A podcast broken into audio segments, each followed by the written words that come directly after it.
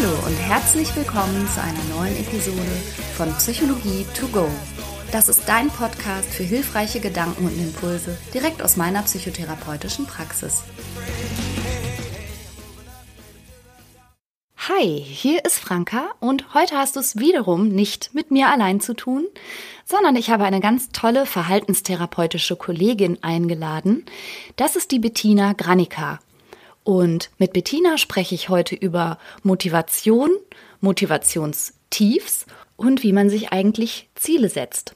Und Bettina ist zwar Läuferin, aber du wirst merken, in diesem Podcast geht es auch ganz viel um andere Dinge, wo Motivation gefragt ist, sowie Aufräumen oder Abnehmen. Also bleib dran, auch als Nichtsportler. Okay, herzlich willkommen, Bettina Granika. Du bist Psychotherapeutin und auch psychologischer Coach und du hast einen ganz tollen Instagram-Kanal, der heißt The Running Motivation. Und mhm, genau. Hallo, danke für die Einladung. Ja, gerne. In dem Namen The Running Motivation steckt ja schon ein bisschen drin, was so deine Leidenschaft ist. Mhm. Du läufst. Und bei dir finde ich spannend diese Verbindung aus ja, einerseits dieser Profession, muss man ja schon sagen, in deinem Fall, dem Laufen, der Bewegung, aber gleichzeitig auch dem Thema Motivation, mhm. Durchhaltevermögen und Energie. Das ja, also sagen wir es mal so, ich bin, die Leute denken immer, ich laufe unglaublich gerne. Ähm, bei mir ist es aber tatsächlich so, dass ich mit dem Laufen angefangen habe in so einer Lebensphase, wo ich das Gefühl hatte, ich brauche jetzt irgendwas, ähm, wo ich stolz auf mich sein kann, wo ich irgendwie was mache, was meinem Körper gut tut, ich habe einer Freundin bei einem Umzug geholfen und habe gemerkt, ich habe gar nicht genug Kondition, die Kisten zu schleppen und bin eigentlich mit dem Laufen angefangen als Mittel zum Zweck. Und ich würde auch sagen, ich bin jetzt niemand, der morgens wach wird und freudig in die Laufschuhe springt, denn ich glaube, dann braucht man keine weitere Motivation. Dann läuft das Ganze einfach von alleine. Ich bin eher jemand, der wirklich immer wieder sagen muss, hey, komm, geh laufen. Und manchmal macht es auch Spaß, definitiv, aber es gibt echt viele anstrengende Läufe. Und das heißt, ich brauche eigentlich immer wieder neue Motivation. Und was mich motiviert, ist eigentlich eher dieses Gefühl, hey, wenn ich laufen gehe, dann gibt mir das ganz viel zurück. Der Stress reduziert, ich lerne nette Leute kennen, ich bin sehr stolz auf mich, ich kann mehr Kuchen essen zum Beispiel. Und ähm, dann ist es einfach so, so ein, irgendwann so ein Selbstläufer. Ne? Und das ist, glaube ich, das, weshalb ich sehr gerne auch andere motiviere, weil mich das zurückmotiviert.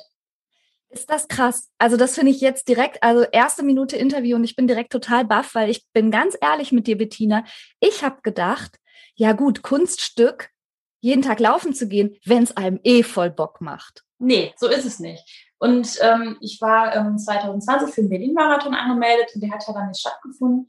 Das heißt, ja, den konnte ich gar nicht laufen. Und mein Marathon-Debüt ähm, würde hoffentlich, hoffentlich dann dieses Jahr in Berlin anstehen. Das heißt, ich bin bisher Halbmarathon gelaufen und ich glaube, die längste Strecke, die ich je gelaufen bin, sind nur 32 Kilometer. Und ähm, da habe ich zum Beispiel gemerkt, ich habe da quasi so für Berlin trainiert, weil ich so dachte, oh, dann laufe ich da durch die Straßen mit so einer Menschenmenge und es wird total aufregend und spannend. Ich habe auch jedes Mal Lampenfieber vor einem Lauf, so ein bisschen wie vor so einem Date fast. Und äh, der Puls geht direkt hoch und man hat einfach ähm, ja Spaß an der Sache. Was ist gar nicht nur das Laufen, sondern eher dieses ganze Event drumherum, das mich dann so wirklich begeistern kann. Und als die Läufe alle abgesagt wurden, habe ich dann auch gesagt, boah, was mache ich jetzt damit? Und dann habe ich mich eigentlich so ein bisschen von vielen Dingen befreit, wie ähm, Trainingsplan, Laufuhr und habe mich nochmal so darauf zurückbesonnen, weshalb machst du das eigentlich? Mhm. Und mittlerweile oder im Moment laufe ich vor allen Dingen, um Stress abzubauen, so als Ausgleich zur Arbeit und irgendwie rauszukommen, in die Natur zu kommen. Und es ist ja so viel genommen worden im Moment durch diese Corona-Situation, aber laufen, durch die Natur laufen, das können wir halt immer noch. Ich habe in einer deiner Insta-Stories gelesen, den schönen Satz, Freude ist der Anfang der Heilung. Mhm. Und dann habe ich gedacht, naja, wenn es so ist, dass, dass Bewegungsfreude auch irgendwie mit Lebensfreude zusammenhängt. Und du sagtest ja auch gerade, du hast in einer Situation mit dem Laufen angefangen, wo du etwas brauchtest, um stolz auf dich zu sein. Mhm. Kannst du da als Psychologin was dazu sagen? Wie hängen Bewegung und Wohlbefinden eigentlich zusammen? Ja, also wenn wir so ein bisschen mal gucken, wie Kinder sich bewegen, dann sehen wir eigentlich, die sind die ganze Zeit in Bewegung. Sobald die es schaffen, ihren Körper zu kontrollieren, die können ihre Arme bewegen, ihren, ihre Hände plötzlich zum Mund führen, dann probieren die alles aus, in den Mund zu stecken. Und damit ja, erobern die sich eigentlich ihre Welt. Und wenn wir so ein bisschen im Kindergarten gucken, äh, wenn man eben im Kindergarten wohnt, merkt man das, wie laut es da ist, wie wuselig es da ist. Kinder sind laut und voller Bewegungsdrang. Und das ist eigentlich ganz natürlich und gehört ein bisschen dazu, dass wir unsere Grenzen so erweitern und uns ausprobieren. Jetzt kommt Werbung. Unser heutiger Werbepartner ist Frank. Und da fühle ich mich natürlich direkt ein bisschen emotional hingezogen. Weil du Franker bist? So in der Art. Nein, aber tatsächlich fühle ich mich deshalb auch hingezogen, weil ich denke, boah, mit drei Söhnen hätten wir das mal gerne früher gekannt, oder? Du meinst einen so günstigen Mobilfunktarif in so einem guten Netz? Genau. Also wenn die ihre Podcasts auf doppelter Geschwindigkeit durchhören und dabei gleichzeitig durch alle Apps hopsen, da geht ja schon mal so ein bisschen Datenvolumen drauf. Auf jeden Fall. Wenn dann noch ein bisschen Streaming dazu kommt, dann ist ruckzuck der Monat zu Ende. Ja. Aber auch unsere Podcast-Hörer, von denen wir wissen, dass sie unseren Podcast sehr gerne im Auto und bei längeren Fahrten hören, verbrauchen natürlich auch etwas an Datenvolumen. Und das alles ist mit Frank kein Problem mehr. Denn es gibt jetzt einen äußerst günstigen Tarif im besten D-Netz. Mit Frank gibt es keine Vertragslaufzeit und damit auch keinen Stress. Man kann das einfach über App abschließen und da verwalten. 10 Gigabyte kosten 10 Euro und für alle VielsurferInnen gibt es 20 Gigabyte für 15 Euro. Und das ist wirklich, also wirklich so ein gutes Angebot. Und nicht nur, dass ihr neben diesem super Tarif auch noch eine AllNet-Flat habt und natürlich im auch getestet besten Telekom-Netz mit 5G surfen könnt. Nein, ihr könnt das sogar auch monatlich kündigen, was ich total gerne mag, ehrlich. Diese ganzen Vertragslaufzeiten ist gar nicht so meins, ne? Ja, ich weiß. Monatliche ja. Kündbarkeit ist Freiheit. Man ist also Frank und Fry. Ja. und das Beste ist, bis zum 30.06. gibt es nochmal 4 Gigabyte on top. Es gibt dann also 14 Gigabyte für 10 Euro oder 24 für 15 Euro. Und zwar mit dem Code Psychologie 4. Also sichert euch jetzt bis zum 30.06. mit dem Code Psychologie, großgeschrieben, 4, dauerhaft 4 GB monatlich extra. Und wie das funktioniert, das seht ihr in den Show Notes oder könnt es einfach unter www.frank mit ae.de slash Psychologie nachlesen. Oh, Franka, endlich mal gutes Netz. Ich bin so froh, ehrlich. ja, und die Kinder erst. Werbung Ende. Worauf habe ich Lust? Wo bin ich neugierig? Was möchte ich jetzt tun? Und je mehr wir uns bewegen können, desto mehr Freiheit haben wir eigentlich. Und dann in der Schule, ja, da haben die Kinder eigentlich nicht mehr so viele Möglichkeiten. Die haben in der Pause vielleicht die Möglichkeit, sich zu bewegen.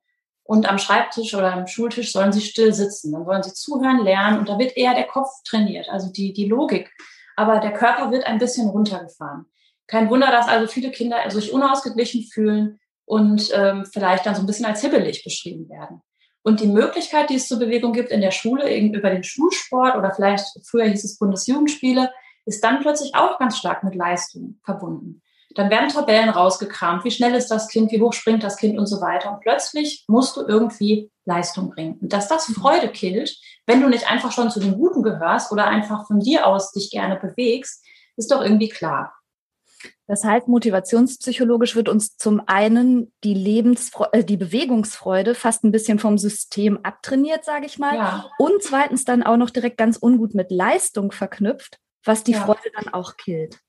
Ja, genau. Und ähm, Leistungsmotivation ist dann ja im Endeffekt, ich will irgendwie mich beweisen, dass ich Dinge kann. Höher, schneller, weiter. Und ähm, wenn wir dann mal so gucken, jemand, der dann super sportlich ist, ich sag mal ein junger Mann, der ganz schnell rennt und der wird älter, der wird irgendwann merken, ja, die ähm, Jahre seiner Leistungsfähigkeit liegen jetzt hinter ihm. Er wird mit der Zeit vielleicht älter, kränklicher, gebrechlicher, nicht mehr so schnell. Und wenn dann Leistungsmotivation das Einzige ist, was uns angetrieben hat, dann werden wir da super unzufrieden. Das heißt, eigentlich müssen wir ein bisschen für uns rausfinden, was sind eigentlich meine Motive, was kann mir wirklich Zufriedenheit schenken.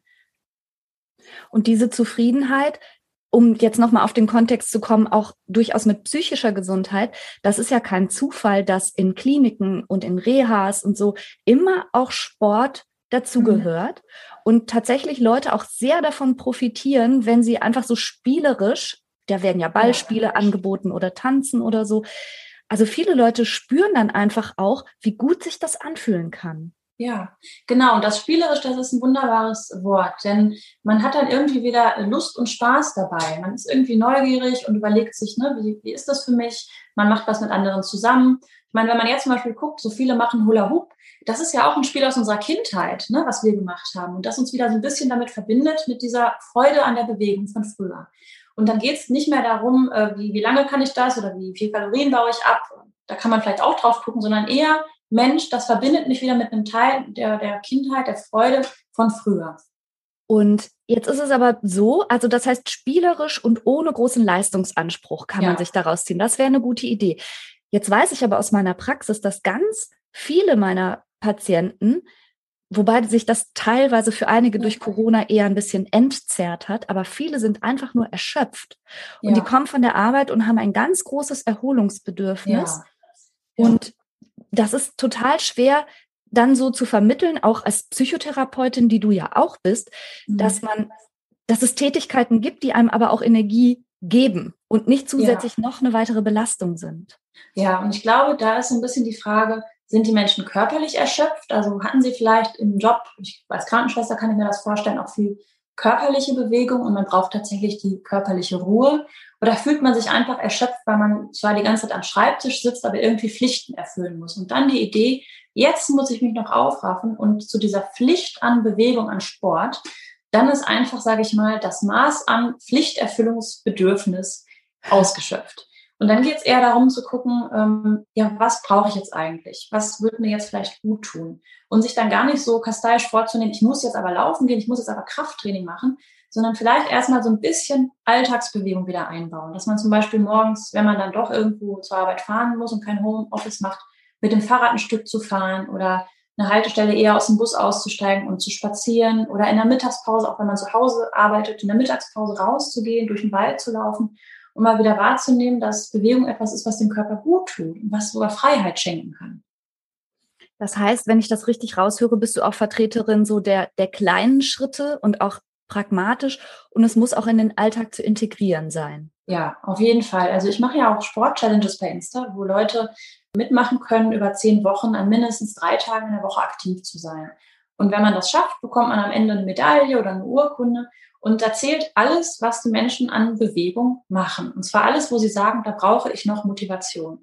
Und für mich ist es völlig okay, wenn einer sagt, ja, ich gehe spazieren, ich habe einen Hund und heute gehe ich ein kleines Ründchen mehr und das zähle ich dann als meine Trainingseinheit. Also es muss nicht immer dieses, ja, ich gehe bis an meine Grenzen, ich habe hinterher Muskelkater, ich bin total erschöpft, sondern einfach dieses, ich mache ein kleines bisschen mehr als sonst. Und damit erweitere ich dann schon meine Komfortzone und bekomme auch ein Stück weit mehr Kondition, ein bisschen mehr Ausdauer, ein bisschen mehr Kraft und merke hinterher im Alltag, ich kann damit mehr machen.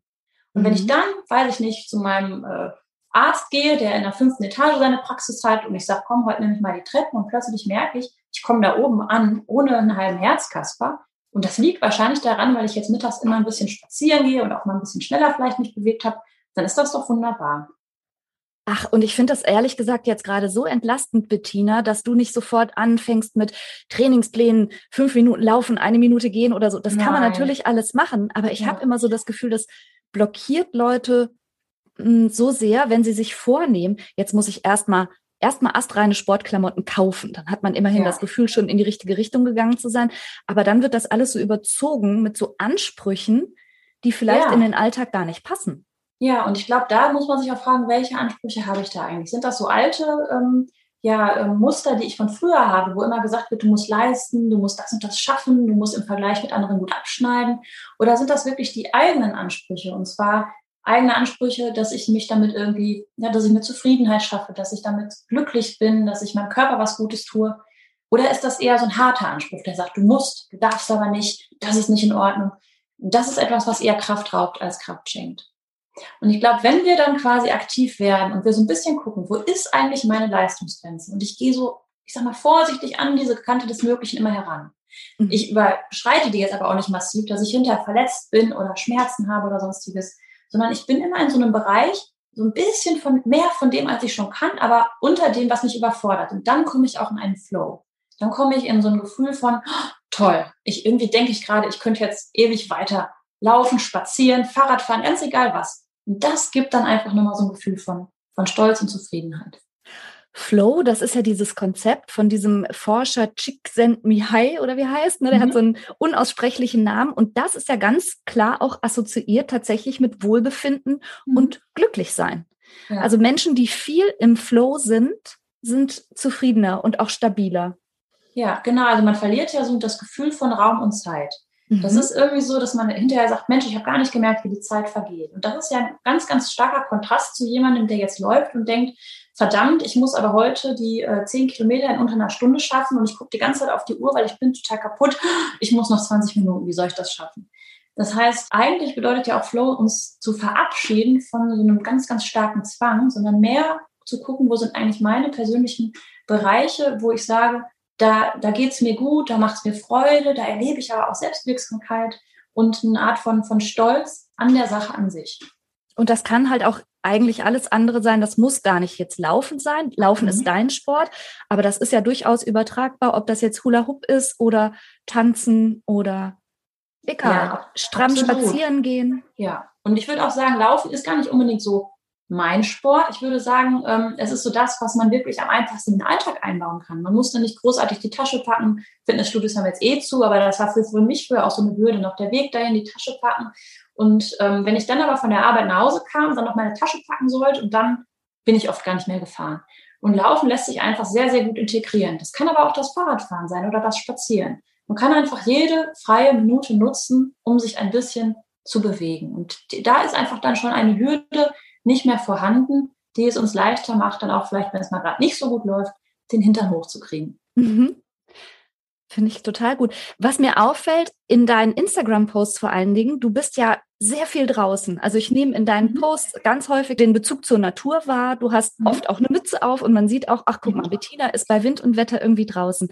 Spielt das auch eine Rolle für deine Motivation, so das Naturerleben oder draußen sein? Ja, also ich muss sagen, ich bin ja auch Mama von zwei Kindern und für mich hat das Laufen oft auch so einen Freiraum geschenkt, dass ich meinen Jungs gesagt habe, so, die Mama ist jetzt mal eben ein halbes Stündchen draußen. Tür auf, raus und alles andere war mal egal. Ne? Ob die jetzt sich gestritten haben oder oh, Mama, ich will noch zocken oder so. Ich hatte da so meine Freiheit. Und ne, klar hat das dann auch mit Natur zu tun gehabt, weil das erstmal so ein kleiner Fluchtort war. Und das wurde aber dann so ein bisschen so ein Selbstläufer, dass ich hinterher gemerkt habe, Mensch, ich, wenn ich hier von zu Hause aus Richtung Tippelsberg laufe und zurück, das ist dann so eine 10 Kilometer Runde, das ist richtig toll, draußen in der Natur zu sein, auch zu sehen, wie die Natur sich über die Jahreszeit hinweg verändert. Auch dann mal sich doch ein paar Minuten ins Auto setzen und mal zum, zum See zu fahren und da eine Runde zu laufen, anderen Läufern zu begegnen. Und in der Natur zu sein, schenkt irgendwie, wenn ich es gerade mal brauche, Ruhe und Frieden. Aber es kann halt auch immer wieder so neue Eindrücke schenken. Also wenn man sagt, Langeweile, immer wieder dieselben Strecken laufen, dann ist es wunderbar, sich immer wieder neue Strecken in der, in der Natur zu suchen, die uns irgendwie auch ein Stück weit unterhalten. Also allein ja. durch so einen Weg zu laufen mit so Kirschblüten, das ist so ein Gefühl, als läuft man durch so eine Filmszene. Das ist irgendwie ganz, ganz, ganz toll. Ja, ja, total schön. Allein draußen in der Natur, im Wald zu sein, ist ja an sich auch schon so ganz heilsam. Ja, also ich würde sagen, für mich, wenn ich jetzt auf mich persönlich gucke, kann ich sagen, es ist halt schön, wenn es draußen heiß ist. Im, Im, Sommer ist es im Wald immer noch angenehm kühl. Das heißt, man hat nicht dieses Gefühl, wenn draußen 30 Grad sind, da ersticke ich. Da ist das Klima immer angenehm. Und wenn man dann ganz, ganz spät läuft nach so einem äh, warmen Tag und draußen ist es dann doch schon wieder kalt, weil die Wolken eben abziehen und die Wärme steigt nach oben auf, dann ist es im, im Wald wie so ein kleiner geschützter Raum, da spürt man immer noch die, die Wärme, die der Boden so aufgenommen hat. Also es ist irgendwie so ein kleines Biotop für sich, durch das man dann läuft, wenn man alleine ist, vielleicht sogar noch viele Naturgeräusche mitbekommt. Und dann ist es so ein bisschen, als wenn man einmal in so eine andere Welt eintaucht. Ach, total schön. Wenn du das so beschreibst, will ich sofort raus. Ja, wunderbar. das heißt aber, du bist keiner von den Läufern, die sich Kopfhörer aufs Ohr machen, weil du gerade sagst, du hörst die Naturgeräusche?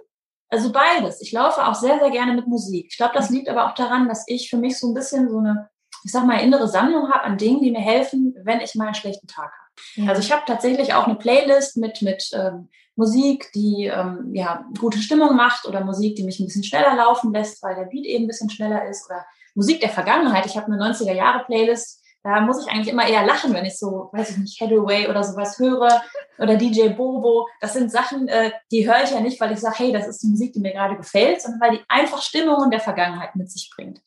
Und ich habe tatsächlich also Playlists mit gewissen Stimmungen, die ich dann nutze, um einfach beim Laufen diese Gefühle auch nochmal zu erleben. eigentlich machst du Musiktherapie, Bewegungstherapie und Waldbaden gleichzeitig. Überspitzt vielleicht. Also manchmal braucht man ja auch vielleicht eine ganze große Mischung an Dingen, die einem noch mal so ein bisschen helfen, den Hintern hochzukriegen. Ja. Apropos Hintern hochkriegen, ne? Du hast ja schon gesagt, nee, ich muss mich auch irgendwie ein bisschen zwingen. Und Laufen ja. ist vielleicht gar nicht so meins. Also das fällt dir jetzt nicht automatisch super, super leicht. Und das gilt ja, glaube ich, für ganz viele Menschen. Und das kennt ja jeder von sich, dass es Dinge gibt, zu denen man sich wirklich krass zwingen muss. Ja. Aufräumen, lernen oder auch irgendwie eine Diät durchzuziehen, wenn man meint, man muss die machen. Ja. Also es gibt ja wirklich viele Dinge, die einem ganz schön viel Motivation abverlangen. Hast du da Tipps aus deiner Praxis? Ich glaube, das sind so mehrere Dinge, die sich da mischen. Also ich glaube, wichtig ist erst einmal sich klar zu machen, wofür mache ich das eigentlich? Dem Ganzen irgendwie auch einen Sinn zu geben. Wenn man jetzt zum Beispiel diese Sache mit dem Abnehmen sich anguckt, ähm, Mensch, warum möchte ich das eigentlich machen? Wenn ich irgendeinem Schönheitsideal hinterherrenne, weil ich meine, mein Bauch muss irgendwie flach sein oder es muss so und so aussehen, dann kämpfe ich eventuell gegen meine eigene Natur. Und das ist dann eine ganz schwierige Angelegenheit, die auch Kraft kosten kann und auch Gesundheit kosten kann. Wenn ich aber sage, Mensch, ich merke, dass mir fehlt die Kondition und wenn ich draußen mit Kindern unterwegs bin, dann rennen die mir quasi davon und ich würde gerne mitrennen, aber ich kann nicht. Oder ich merke, es fällt mir irgendwie schwer, an gewissen Dingen des Alltags teilzunehmen, weil mein Körper mich ein Stück weit hindert, dann sind das ja vielleicht alles Ziele, wo man sagt, das ist eigentlich eine Sehnsucht von mir, dass ich da irgendwie mit dabei sein kann, dass ich das irgendwie auch mit Freude erleben kann und nicht das Gefühl habe, mein Körper ist irgendwie eine Art von, von Gefängnis.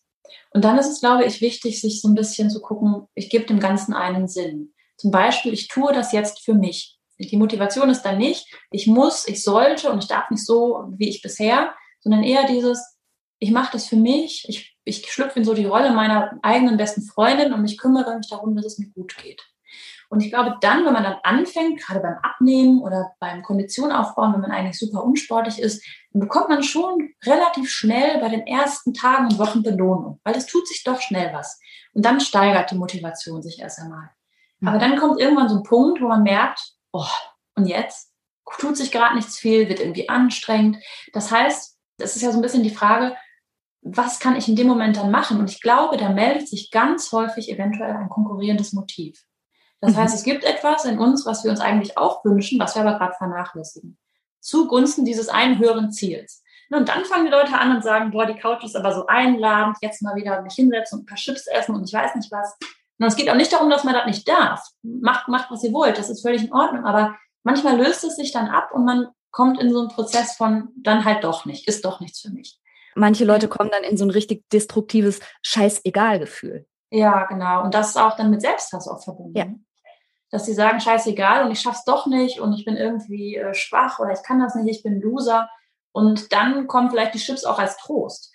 Aber wunderbar, das heißt, eigentlich gibt es da einen Teil, der vielleicht die ganze Zeit vernachlässigt wurde und der sich jetzt ganz stark meldet mit einem Bedürfnis, der dann vielleicht sogar Trost braucht. Und dann müssen wir uns vielleicht überlegen, was ist das eigentlich? Was für ein Teil meldet sich da? Und ganz häufig ist es dann das, ich habe die ganze Zeit doch wieder zu viel von mir verlangt. Ich mhm. habe gar keine richtigen Ruhepausen eingebaut ich habe vielleicht die ganze Zeit zugunsten dieses Bedürfnisses, dass ich auch mal entspannte Zeit ohne Bewegung mit meinen Freunden oder mit mir alleine verbringe oder dass ich einfach mal irgendwie was mache, was ähm, mir ein Gefühl von Freude gibt, auf einer ganz anderen Ebene vernachlässigt. Und das meldet sich jetzt quasi hinter, hinterrücks und versucht mich quasi zum äh, Sportschwänzen zu zwingen. Mhm. Ich glaube, da muss man so ein bisschen in sich gehen und gucken, hey, was meldet sich da? Aber das ist spannend. Also das heißt, wenn ich das nochmal zusammenfasse, wichtig ist, ein positives Ziel zu haben und auch zu mhm. identifizieren, wofür will ich es überhaupt. Also das mhm. muss schon einen, einen tieferen inneren Sinn ergeben. Dann, dass man Erfolge auch dann wahrnimmt und feiert und sich nicht womöglich mit jemand vergleicht, der schon sehr, sehr viel weiter ist, sondern sich selbst, ja. mit sich selbst kurz vorher vergleicht, am besten, und die Erfolge ja. auch sieht. Und dann aber, und das finde ich gerade ganz spannend, dass man nicht sich dazu verleiten lässt, sozusagen von dem, wie man das vorher gehandhabt hat, sozusagen so ins Gegenteil zu gehen, ja.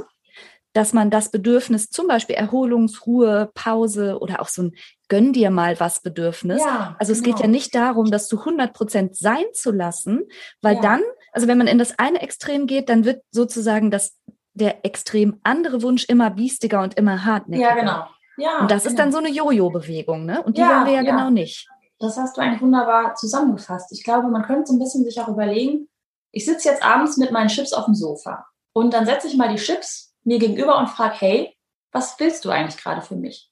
Warum brauche ich dich jetzt gerade? Ne? Oder so ein bisschen, stell dir mal vor, die Chips würden jetzt eine Werbeveranstaltung nur für dich als Zielgruppe schmeißen. Was müssen die sagen, damit du denen auf keinen Fall widerstehen kannst? Und dann sagen die vielleicht sowas von, gönn dir mal was. Mhm. Komm, den ganzen Tag hast du nur funktioniert. Jetzt machst du mal was Verbotenes. Das heißt, okay, das, was wir brauchen, ist, dass wir uns was gönnen, dass wir mal vielleicht was in Anführungsstrichen Verbotenes machen. Also was, wo wir sagen, ich, ich scheiße jetzt mal auf alle Verpflichtungen. Ich mache jetzt einfach was für mich. Ganz egal, was die anderen denken. Und wenn man mal mit diesen, ich sag mal, Chips, Gummibärchen, was auch immer in so ein Gespräch kommt und fragt, was genau tust du eigentlich gerade für mich? Das mal sich zu übersetzen und das vielleicht auf eine andere Art und Weise sich zu gönnen. Denn ich glaube, es ist ganz wichtig, dass man einmal seine grundlegenden Motive nicht vernachlässigt, aber gleichzeitig, wenn man dann solchen Bedürfnissen nachkommt, nicht dem anderen Ziel, das man doch so hart gerade erarbeitet, in den Rücken fällt. Also das heißt, es geht darum, einen guten Mittelweg zu finden, dass das Neue, von mir aus die neue Sportlichkeit, die neue Freude an der Bewegung, die neue Art, sich zu ernähren, whatsoever, das Lernen, irgendwas einerseits ins Leben zu integrieren, aber eben sich dadurch nicht das Gegenteil automatisch so krass zu verbieten, mhm. dass es sich so ausschließt. Ja, und ich genau. finde das deshalb so spannend, weil ich das ganz häufig erlebe, ich weiß nicht, ob dir das auch manchmal so geht, Bettina, in deiner Praxis, dass Patienten dann sagen, so, und jetzt fange ich an mit dem Laufen, höre auf mit dem Rauchen, mhm. ernähre mich nur noch gut und haben plötzlich so eine ganze Gemengelage, äh, also mhm. an allen möglichen Dingen, die sie plötzlich gleichzeitig zu 100 Prozent umsetzen wollen. Und da weiß ich von vornherein schon als Therapeutin, boah, das ist viel zu viel. Ja, und das ist ja irgendwie auch so nachvollziehbar. Wenn man dann endlich mal in diesen Flow kommt und in diese Energie, dann will man das unbedingt ausnutzen und alle Ziele auf einmal erreichen. Das ist ja irgendwie auch so nachvollziehbar. Und dann jemanden zu bremsen, da braucht man auch Frustrationstoleranz. Dann zu mhm. sagen, ich weiß, dass Sie das unbedingt wollen, aber gucken Sie mal ganz in Ruhe, vielleicht machen wir es doch ein bisschen langsamer. Und dann wird ja ein Teil, der die ganze Zeit schon in den Startlöchern stand und immer sagte, irgendwann geht es für mich auch endlich los, der wird ja gebremst. Und das mhm. ist ja dann auch ein bisschen frustrierend. Mhm. Ne, das heißt, ich glaube, ich würde dann schon ein Stück weit sagen, gehen Sie da gut mit sich um. Und wenn dann ein Teil in den Startlöchern steht, der vielleicht die ganze Zeit ausgebremst wurde, und irgendwann, sage ich mal, winkt so dieses Leben voller Freiheiten und Möglichkeiten und Sehnsüchte. Und das erarbeite ich mir jetzt vielleicht über, ich sage mal, Gewichtsabnahme, mehr Sport und so weiter und so fort. Dann geben Sie dem ruhig ein Stück weit Raum, aber bereiten Sie den schon gut darauf vor, dass es normal ist, dass das auch ins Stocken kommt. Und dass es auch normal ist, dass es an einigen Stellen vielleicht äh, anstrengend wird. Und dass es auch völlig in Ordnung ist, dann wieder das Tempo rauszunehmen und ein Stück weit sich zu erholen für den nächsten Schritt, der dann ansteht. Mhm. Aber eben nicht das Ganze wieder komplett ad acta zu legen. Frustriert ja, genau. und vielleicht dann sogar voller Selbsthass. Ja, und das ist ja genau. übertragbar wirklich auf letztlich so viele Themen aus unserem psychotherapeutischen Bereich. Wenn Menschen sagen, mir ist im Rahmen einer Depression der Haushalt wirklich total entglitten und jetzt sieht's überall aus und dann nehmen die sich vor und heute putze ich das Haus oder so. Ja. Ist, ja, weißt du, was ich meine? Und ich argumentiere dann immer am anderen Ende und sag, na, vielleicht fangen wir mal mit einer Schublade an. Ja. Ne? Also die, die Strategie der kleinen Schritte und am nächsten Tag noch eine Schublade und am nächsten Tag noch eine Schublade, anstatt zu denken, und jetzt jeden Samstag kompletter Hausputz.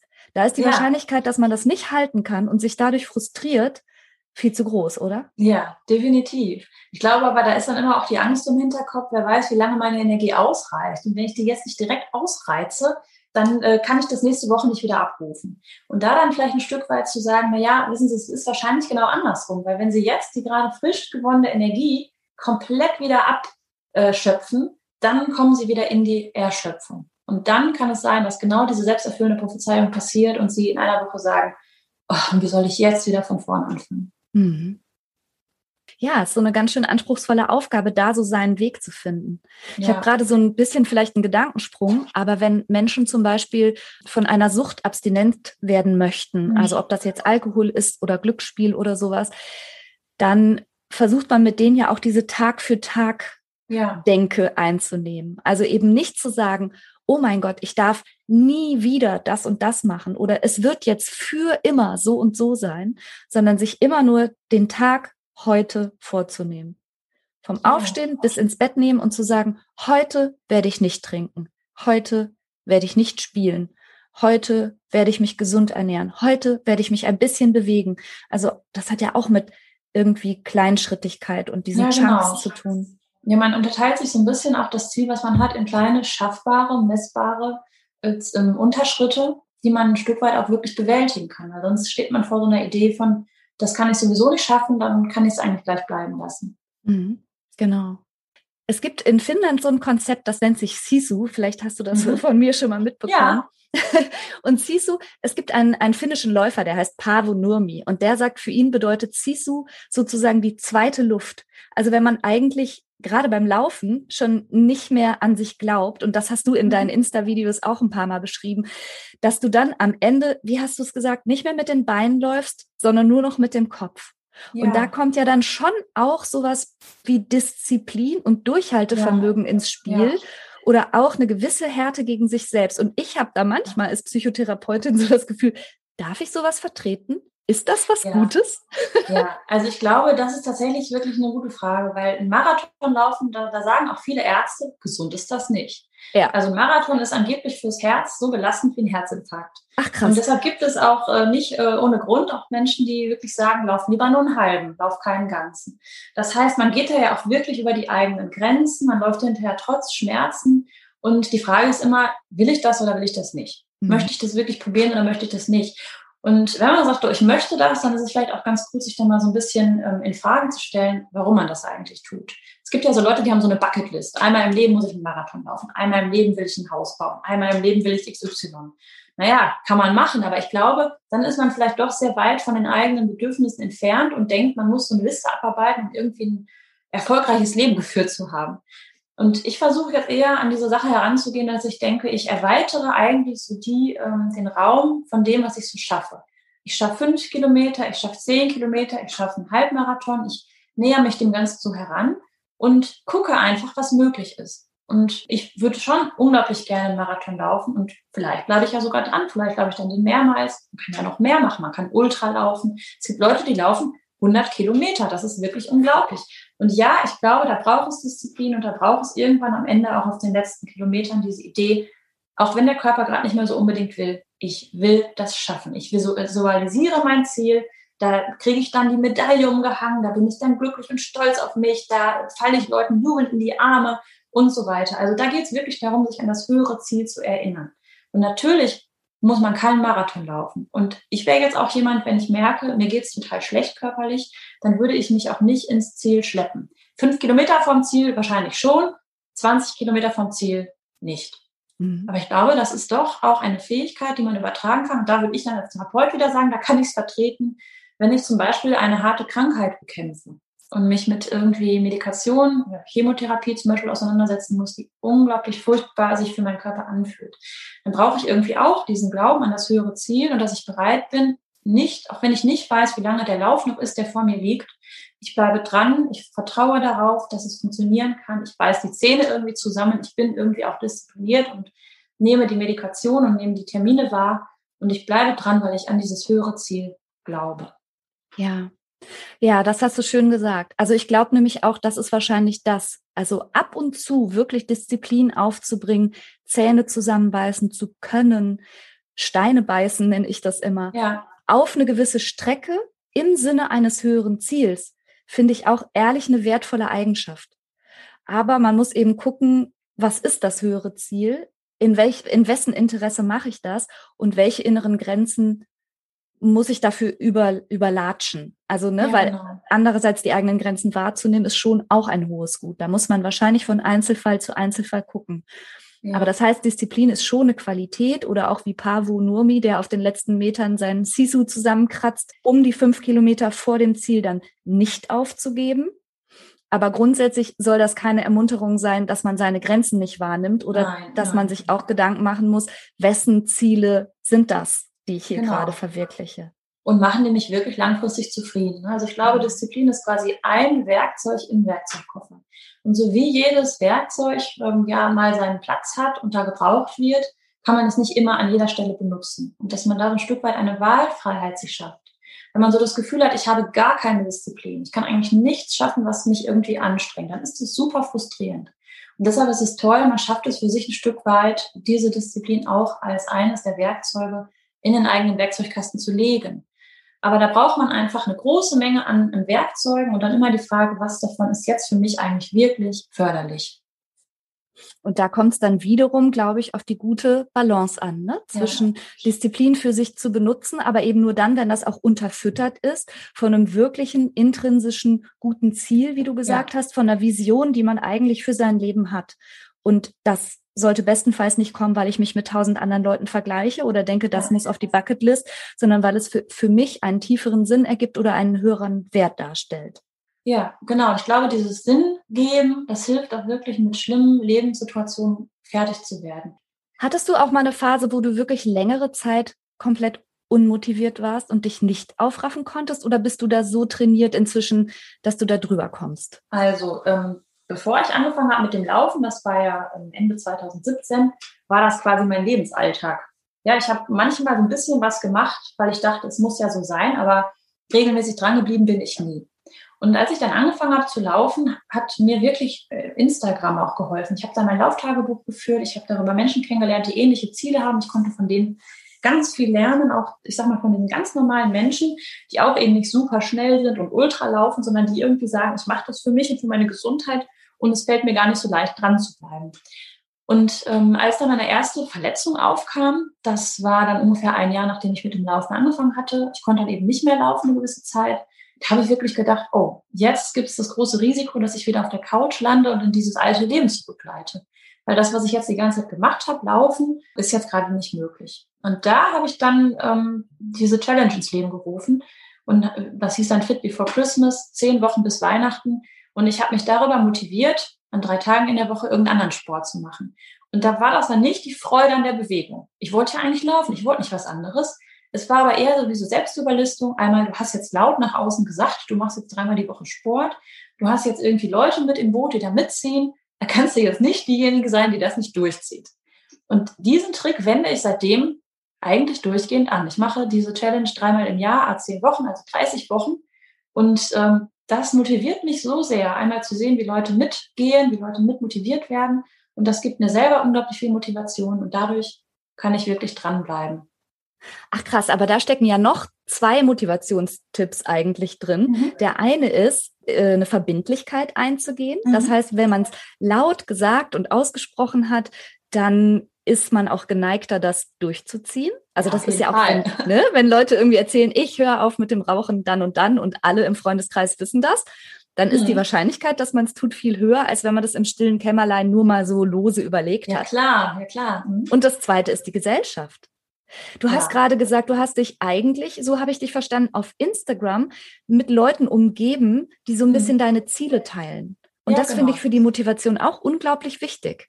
Ja, ja, auf jeden Fall. Also man muss sich mit Menschen zusammentun, egal ob jetzt im realen Leben oder eben im digitalen, die äh, die eigenen Werte und Ziele auch teilen. Es muss nicht immer alles identisch sein, aber ein Stück weit ist es etwas, wo man gemeinsam dann auch durch härtere Zeiten gehen kann, sich gegenseitig anfeuert, sich gegenseitig lobt auch im Endeffekt, wenn man was geschafft hat. Und das gibt einem ganz viel Energie und Auftrieb. Und das kann auch helfen, ähm, trotzdem dran zu bleiben, auch wenn das eigene Umfeld zu Hause gar nicht mitzieht. Also wenn der eigene Partner vielleicht keine Lust auf Bewegung hat oder auf gesunde Ernährung, die eigenen Kinder sagen, ja, ich bewege mich zwar gerne, aber doch nicht mit dir, Mama. äh, dann ne, bin ich in dem Alter jetzt nicht mehr, ich will mit meinen Freunden mich treffen. Das heißt, man ist dann eigentlich ähm, irgendwo auf sich alleine gestellt. Und wenn man dann niemanden hat um sich herum, der mitzieht, dann wird es echt schwer. Absolut. Deshalb finde ich auch wirklich jede Form von Gruppe, ob Selbsthilfe, Lauftreff, irgendwas, wo du dich austauschen kannst und auch das Gefühl bekommst, A, mhm. ich bin nicht allein und B, da kann ich mich auch mal äh, austauschen oder wirklich ganz kurz eine, eine, helfende Hand bekommen.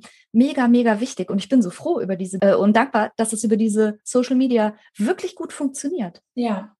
Ja, auf jeden Fall. Also ich glaube, man kann über Social Media eben jedes Ziel für sich angehen. Wenn man sagt, ich will mich gesünder ernähren, dann öffnet man vielleicht einen Insta-Account und folgt nur 20 Accounts, die gesundes essen zubereiten und lässt sich inspirieren von den Gerichten und probiert mal was aus und macht dann vielleicht ein Foto davon und verrät, wie man das zubereitet hat und inspiriert wieder andere. Natürlich muss man immer prüfen, ist das ein gesundes Ziel, was ich anvisiere? Ne? Ist es quasi in einem gesunden Rahmen? Das ist äh, ohne Frage. Aber es hilft einfach, so eine Community aufzubauen, die einen unterstützt in dem, was man eigentlich gerne ändern möchte. Und das kann ja alles sein, ne? Das Ja, kann ja, genau. das kann Ernährung sein, das kann Sport sein, das kann Aufräumen sein. Aber selbst die klassische Lerngruppe Ja, hilft einem ja schon, sich zu motivieren, sich hinzusetzen und was zu tun, was man jetzt aus sich selbst heraus nicht unbedingt schaffen würde, oder? ja auf jeden. Fall. So dieses geteilte, äh, geteiltes Leid ist halbes Leid, ne? Und Ja. äh, oh Gott, diese furchtbare Statistikprüfung, aber wir schaffen das alle, wir gehen da gemeinsam durch. Und es dient ja dem höheren Ziel und hoffentlich muss ich beruflich nie wieder was mit Statistik zu tun haben, aber ich komme da durch. Ne? Das ja Ich bin da nicht durchgekommen.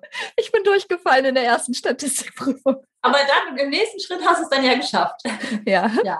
ja, ja. Das ist doch. ja auch äh, völlig normal. Ne? Ich meine, ich, ich frage mich auch manchmal, muss das sein? Muss diese Hürde sein? Aber manchmal sind so Hürden im Leben da, die, da hat man eigentlich gar keine Lust drauf, aber man kommt nicht drum herum. Wenn, Mhm. man, wenn man quasi nicht drum herum kommt und nicht drüber kommt, dann bleibt man stehen. Und das wäre halt so schade für das höhere Ziel, wo man eigentlich hin möchte. Ja, das stimmt. Ja, danke dir, Bettina. Ich glaube, da waren ganz, ganz viele Tipps dabei, die du jetzt gegeben hast, um nochmal aufs Laufen zurückzukommen. Ja. Hast du denn gerade wieder eine Challenge oder planst du eine Challenge auf deinem Instagram-Kanal? Ja, ich habe äh, im aktuell eine Challenge laufen, Fit Before Summer. Das ähm, heißt zehn Wochen bis zum Sommeranfang, ähm, drei Tage in der Woche mindestens Sport. Wir sind auch 600 Teilnehmer und machen alle fleißig Sport. Und das, das geht bei mir jetzt eigentlich immer so weiter. Es gibt dann eine kleine Sommerpause und ähm, dann mache ich meistens so eine Anti-Ausreden-Challenge, wo man sich gegenseitig motiviert, Dinge zu machen, die man sonst vor sich herschiebt. Das kann aber auch Aufräumen sein und so weiter, die Steuererklärung und so weiter. Und ab Oktober geht dann wieder die nächste Challenge los, Fit Before Christmas. Also das werde ich so weitermachen, weil das brauche ich auch für meine eigene Motivation. Ja, Was so cool ist. Ja. Ja, finde ich eine mega Idee, echt. Ja, danke dir. Ich bin auch wirklich sehr, sehr überrascht, dass das so gut ankommt und dass so viele Leute mitmachen. Denn ich habe das ein bisschen eigennützig gemacht, weil ich dachte, ich brauche jetzt irgendeine Art von Motivation und Antrieb und ich hole mir das jetzt durch eine Gruppe. Und das scheint echt ganz gut zu funktionieren. Okay. Ich werde auf jeden Fall deine Seite in den Shownotes verlinken, damit jeder, der ein bisschen Motivation von Bettina und der Running Motivation abhaben möchte, da mal reingucken kann. Und du machst auch tolle Insta-Videos. Du bist ja eben, wie gesagt, auch Psychotherapeutin und Coach. Das sind auch manchmal Themen wie Umgang mit Neid oder so. Also es ist nicht Mhm. alles rund ums Laufen. Bei dir kann man Ja. viel, viel mehr lernen.